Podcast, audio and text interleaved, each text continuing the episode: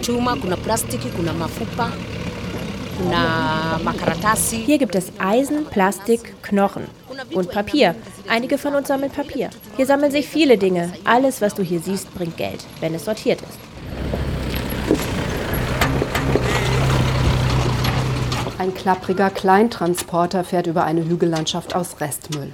Die Ladefläche ist mit alten Holzlatten umbaut, nach oben hin ist der Laster offen. Die Schweine und Marabus, die zwischen den Müllhügeln leben, warten darauf, dass der Laster seine Ladung preisgibt. Pangani Cleaner Garbage Collection Service Provider ist auf einem handgemalten Schild an der Seite des Kleintransporters zu lesen. Ich lebe und arbeite hier. Ich betreibe hier mein Geschäft. Wir durchkämmen den Müll, der hier abgeladen wird, nach Textilien und Papier. Wenn wir Leute finden, die uns das Zeug abnehmen, dann verkaufen wir das Sammeln. Seit nunmehr elf Jahren arbeitet die rund 40-Jährige, die namentlich nicht genannt werden möchte, in Giotto. Giotto heißt der Ort, an dem die kenianische Metropole Nakuru ihren Abfall entsorgt.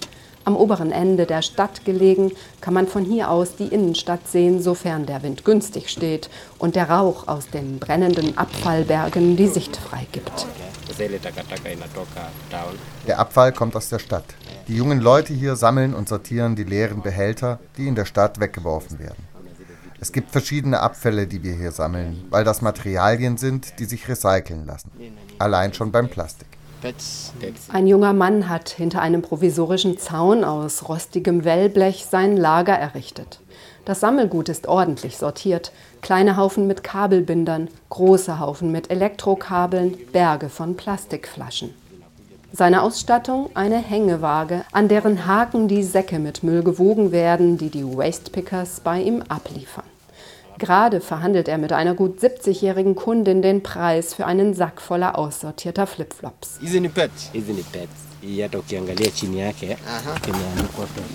Schau hier, das ist eine PET-Flasche. Da unten auf dem Flaschenboden steht's. Die ist wertvoll. Für die PETs gibt's gutes Geld. PET, das ist Polyethylentetraphthalat oder PET, ein thermoplastischer Kunststoff aus der Familie der Polyester. PET hat vielfältige Einsatzbereiche. Eines der größten Abnehmer ist die Softdrinkindustrie, die ihre Getränke in Kunststoffflaschen, sogenannten PET-Flaschen, auf den Markt bringt. Die weltweite Produktion liegt bei 40 Millionen Tonnen im Jahr. Hier, so ein großer Sack voll ist ungefähr ein Kilo. Wir wiegen das hier direkt ab. Das kaufen wir zu einem geringen Preis, derzeit für 20 Schilling das Kilo. Giotto ist selbstgewählter Arbeitsplatz für mehrere hundert Menschen. Selbstgewählt, weil sie nichts anderes gefunden haben, um etwas Einkommen zu erzielen. Mehr als 90 Prozent der Müllsammlerinnen haben keinerlei weitere Einkünfte, weder Sozialleistungen oder Renten noch Geld von Familienmitgliedern. Und mehr als 80 Prozent unterhalten mit ihrer Arbeit einen Haushalt mit zwei weiteren Personen. Das schreiben Grace Lubale und Owen Nyangoro im Juli 2013 in ihrer Studie Waste Pickers in Nakuru. Auf der städtischen Müllhalde von Nakuru sprachen sie mit über 160 Müllsammlerinnen, etwa die Hälfte von ihnen waren Frauen. Nur sechs von 163 Befragten haben eine verlässliche weitere Einkommensquelle im formalen Sektor. Die Studien der Reihe Inclusive Cities analysieren die Bedingungen, unter denen Menschen informeller Arbeit nachgehen und sie schauen, welche Bedeutung ihre Selbstorganisation hat. Die monatlichen Reineinkünfte aus dem Sammelgut betragen rund 5000 kenianische Schilling. Davon gehen oft noch Gebühren für Transport und Lagerung ab. Auf den Tag umgerechnet leben die Müllsammlerinnen in Nakuru bei einem Einsatz von zwölf Monaten im Jahr von weniger als zwei Dollar am Tag. Und wie lange machst du das nun schon? Das Geschäft hier? Noch nicht so lange. Seit ungefähr zwei Jahren. Und du kannst davon leben? Es ist nicht ganz so schlecht. Besser als auf der Straße zu leben und täglich was Neues zu suchen. Ähnlich wie in anderen Arbeitsbereichen herrscht auch unter den Wastepickers ein Gender Gap. Männer sammeln grundsätzlich mehr Material und können es zudem zu höheren Preisen verkaufen als Frauen. Auch sind die Abnehmer auf der Halde und die kleinen und großen Zwischenhändler, die das sortierte Material an Transporteure und Großhändler weiterverkaufen, und somit einen Mehrwert aus dem Sammelgut schlagen, in aller Regel Männer. Viele Müllsammlerinnen haben acht Jahre Grundschulbildung und hatten keine Chance, auf die höhere Schule zu gehen. Doch sind auf der Müllhalde Giotto auch Personen anzutreffen, die nach der Secondary School eine Ausbildung gemacht haben und dennoch keinen Job fanden. Und wo wird das Sammelgut dann hingebracht? Derzeit kann ich es nicht selber wegbringen. Dafür braucht es eine gewisse Menge, zudem Transport und Benzin. Ich rufe jemanden an und dann warte ich, dass der kommt und es mir abkauft. Da drüben, das ist alles schon vorbestellt. Morgen will das jemand abholen kommen. Der rund 30-Jährige zeigt auf einen kleinen Hügel aus Kabelbindern, zerrissenen Getreidesäcken, leeren Konservendosen und einem Berg aus PET-Flaschen. Sein Gelände hat er direkt auf der Müllkippe errichtet und bewacht es Tag wie Nacht. Hier arbeitet er, hier isst er, hier schläft er. Dann kaufe ich noch die Plastiksäcke auf, jede Art von Dosen und zerrissene Leinensäcke und Kabelbinder. Wir sammeln alles hier, Knochen zum Beispiel. Was wird aus den Knochen gemacht? Die kauft eine Firma auf, die hier unten in der Stadt angesiedelt ist. Die Knochen werden erst gewaschen und dann zermahlen. Und dann sagen sie, gibt es viele Anwendungen. Sie filtern damit Wasser, Trinkwasser. Aber genau weiß ich nicht, was sie damit machen. Nakuru liegt im ostafrikanischen Rift Valley, einem mehrere hundert Kilometer langen Graben. Hier ist das Grundwasser extrem fluoridhaltig. Eine lebenslange Überdosis an Fluorid greift die Zähne an und ist für Knochendeformationen verantwortlich. Viele Kinder leiden darunter, aber auch Erwachsene. Seit die Ursache bekannt ist, haben ExpertInnen eine Filtermethode entwickelt. Das Fluor wird dem Wasser mit Hilfe von Rieselanlagen entzogen, die mit Rieselbetten aus Knochen versehen sind. Lokale Kleinunternehmen verkaufen das gefilterte Wasser für drei Schilling pro Kanister. Zur Erneuerung der Filteranlagen kaufen sie Tierknochen.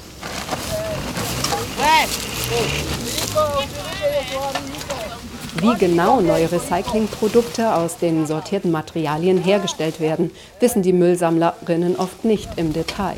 Doch alle hier in Giotto wissen um die Bedeutung eines ökonomischen Begriffs, the value chain, die Wertschöpfungskette. Wenn der Preis für das gesammelte und sortierte Material schwankt, wenn plötzlich weniger für die gleiche Menge Schrott oder Gummi gezahlt wird als noch vor einem Monat, dann hat das was mit den anderen Akteuren zu tun, die aus der Wertschöpfungskette des Recyclings ihren Gewinn abschöpfen.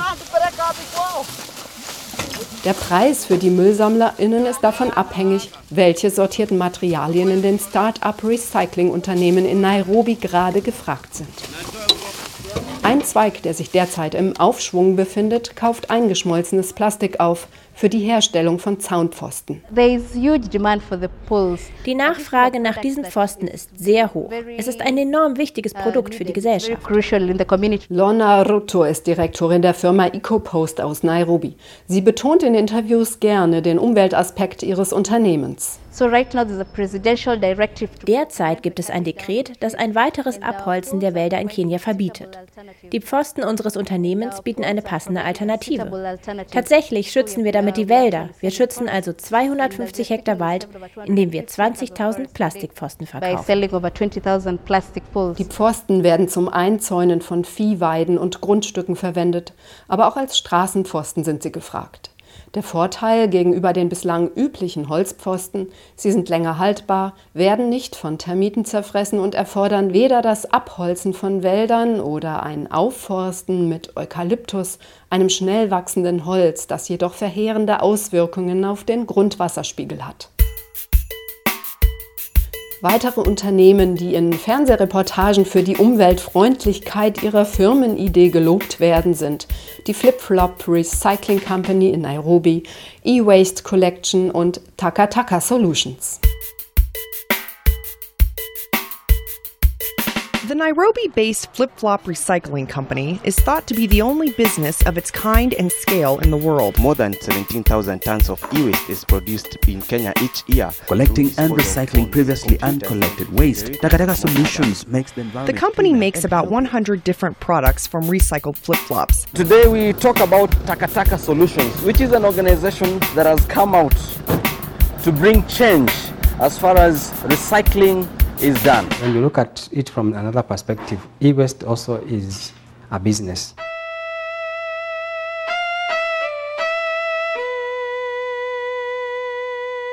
Bislang erscheinen große internationale Investoren und kleine Start-up-Unternehmen kaum als Konkurrenten auf dem mit Müll gesättigten Markt einer aufblühenden Abfallverwertungsindustrie.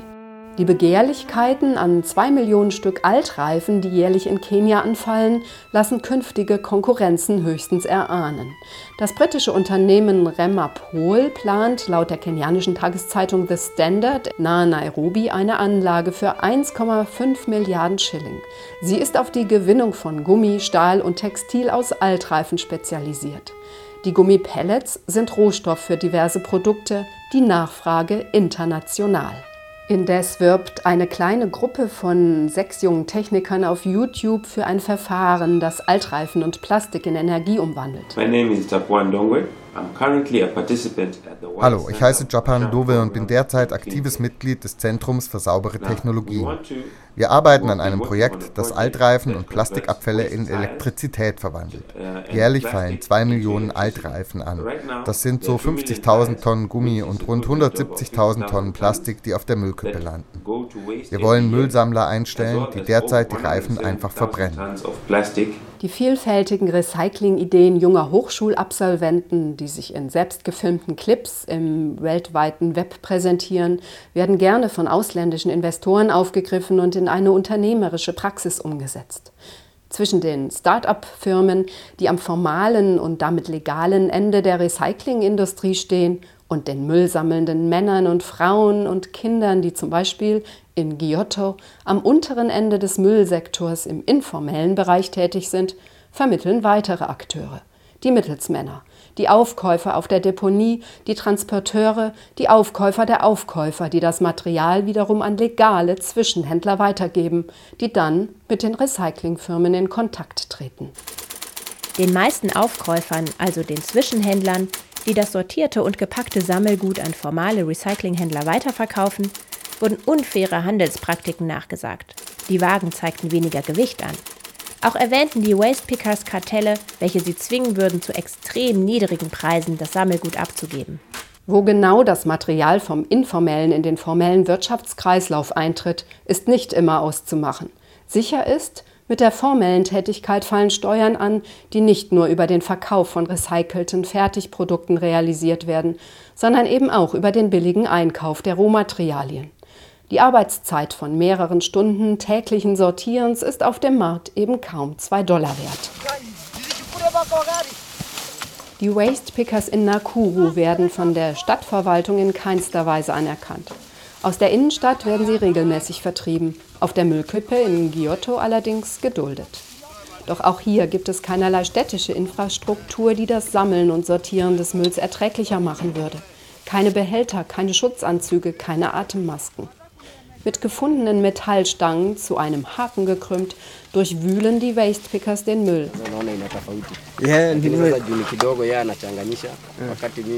Hier sieht man es nochmal. Das hier ist Plastik und das hier ist ein PET.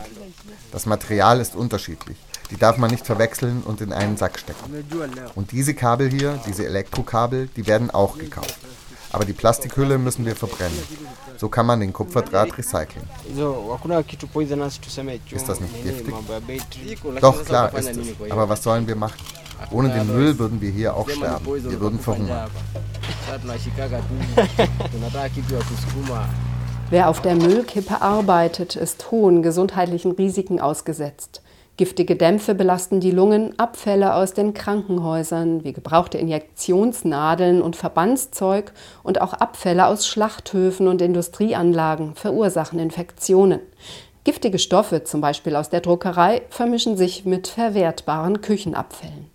Über die Gefahren der urbanen Müllkippen wurde im kenianischen Fernsehen verschiedentlich berichtet. Many animals are also reared for meat in the community surrounding the dump site. Also Viele Tiere hier wurden zur Fleischproduktion in der Nähe der Mülldeponie gehalten und auch direkt auf der Halde. Eine Studie über die Viehhaltung im näheren Umkreis der Müllhalde kam zu dem Ergebnis, dass die Eier von Hühnern und Fleischprodukten hohe Konzentrationen von Dioxinen und anderen giftigen Stoffen aufweisen. So warnt Esther Mlongo in der Sendung Project Green 6. Die PBCs oder polychlorierten Biphenyle gehören weltweit zu den schädlichsten zwölf Stoffen und belasten langfristig Böden, Gewässer und die Atmosphäre. Jeden Monat sterben hier Menschen wegen dieser Mülldeponie. Ich muss es sagen. Wegen der fehlenden Sicherheit lassen wir jedes Jahr über 1000 Menschen ihr Leben. John Ekotza ist Pater der katholischen Gemeinde St. Jones in Kariobangi, dem Stadtteil in unmittelbarer Nähe zu Dandora. Kariobangi gehört zu den größten Slums der kenianischen Hauptstadt. Waffen wechseln hier ihre Besitzer, ebenso Drogen. Es gibt Kartelle, die diesen Ort hier kontrollieren. Es geht hier um Menschenrechtsverletzungen.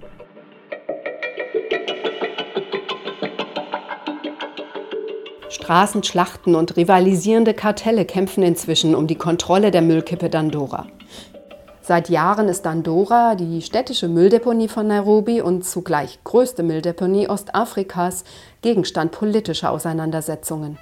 Die Entsorgung des Mülls unterliegt in Kenia bislang keiner gesetzlichen Regelung. Selbst in Nairobi sind nur ca. 15 städtische Müllabfuhren im Einsatz. Eine Stadt mit einer Bevölkerung von über 3 Millionen Menschen und über 2 Millionen Tonnen täglichen Abfallaufkommens.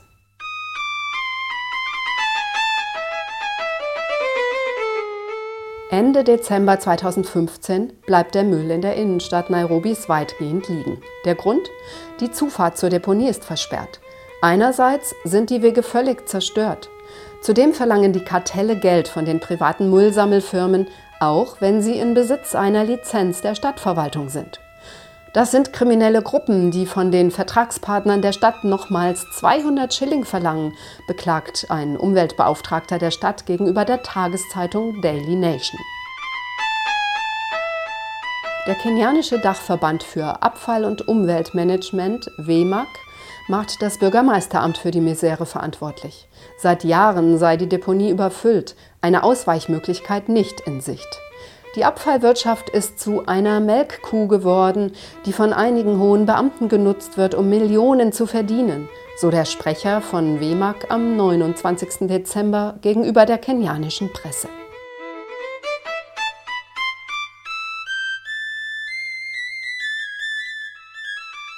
Die sozialen Kämpfe in Dandora brachten nicht nur die Misere der Müllsammlerinnen in die Medien, sondern vor allem die politische Misere der städtischen Abfallwirtschaft. Während die Stadt mit der Schließung droht, setzen sich die Anwohnerinnen, die Dandora zu ihrem Arbeitsplatz machen mussten, für den Erhalt ihres informellen Arbeitsplatzes ein. Ich lebe hier seit 2001. Es war der 4. August, als ich hier in Giotto ankam und mir meine Bleibe baute.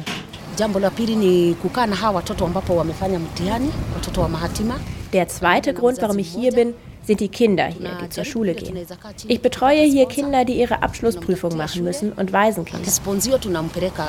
Wir gehen in die Stadt und suchen für sie einen Sponsor und bitten die Schulleitung, dass sie auf die Schule gehen können. Wir haben hier 30 Kinder und Jugendliche, die zur Schule gehen. Die globale Vereinigung der MüllsammlerInnen Waste Pickers Without Borders berichtet aus Nakuru, einige Müllsammler haben Selbsthilfegruppen gegründet und Sparkonten angelegt. Jede Woche zahlen die Mitglieder einer Gruppe einen kleinen Beitrag ein. Wenn ein Mitglied krank wird, dann kann mit der Spareinlage die medizinische Versorgung bezahlt werden. Mit den jungen Leuten, die hier Müll sammeln, stellen wir Seife her und versuchen die Seife zu verkaufen, damit wir etwas Geld für sie haben. Außerdem unterrichte ich die jungen Leute in Finanzmanagement und Sparen. Wenn du 30 Schilling bekommst, kaufst du für 10 Schilling dein Essen und kannst 20 Schilling sparen. Übers Jahr ist das einiges, womit sie ihre Familie unterstützen können. Die Arbeit, die ich hier mit den Frauen mache, wir produzieren Perlenketten, wir stellen Plakate aus Altpapier her und wir häkeln Körbe und nähen Hüte. Wenn wir Leute finden, die das kaufen wollen, dann verkaufen wir die Sachen. Das ist die Arbeit, die ich hier mache.